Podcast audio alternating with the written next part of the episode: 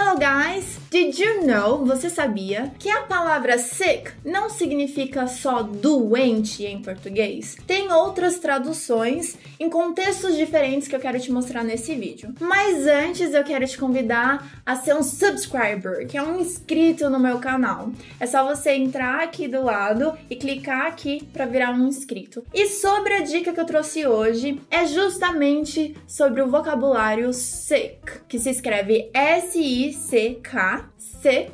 Só que você não faz aquele som de I que a gente fala bem brasileiro. A gente vai fingir que tá escrito com E. Então vai ficar E. Repeat, E.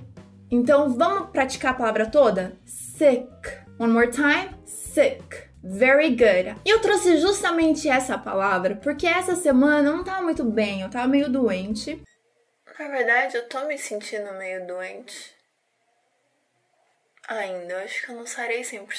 E uma das minhas amigas veio falar que eu estava sick. Só que a minha primeira reação foi assim: não, eu não sou sick. Por quê? Porque tem significados diferentes. Sick significa doente, mas se você falar que alguém é sick, você também tem que tomar cuidado, porque talvez você esteja falando que aquela pessoa é doentia ou que aquela pessoa é nojenta. Outro termo também é que sick pode ser algo extremamente oposto de tudo que a gente tá falando e pode significar algo super irado. Então, por exemplo, se você estiver na Disney e você for no roller coaster, na montanha russa, talvez você fala: "Nossa, o roller coaster is so sick", tipo, é super irado. Então, vai entender, né? Completamente diferente. E tem mais um uso da palavra sick, que inclusive a gente encontra na música do Neil. And I'm so sick of love songs, so tired of tears. Intitulada So Sick, que na verdade, ele fala assim: I'm so sick of love songs. Eu estou tão cansado. Não é que eu estou doente de músicas de amor, eu estou cansado de músicas de amor. Tanto que no próximo verso ele fala assim: I'm so tired of tears. Então ele usa a palavra cansado. Eu estou cansado das lágrimas. Estou tão cansado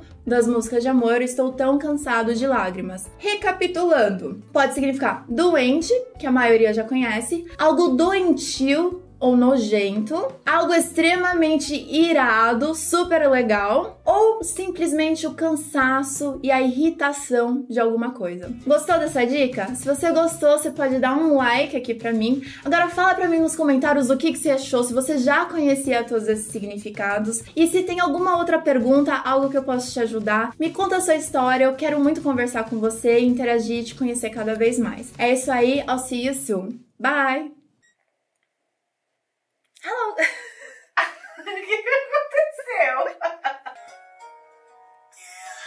yeah.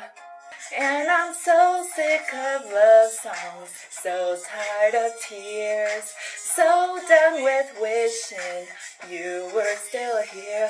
Cause I'm so sick of love songs. Raul Gil, me descubra.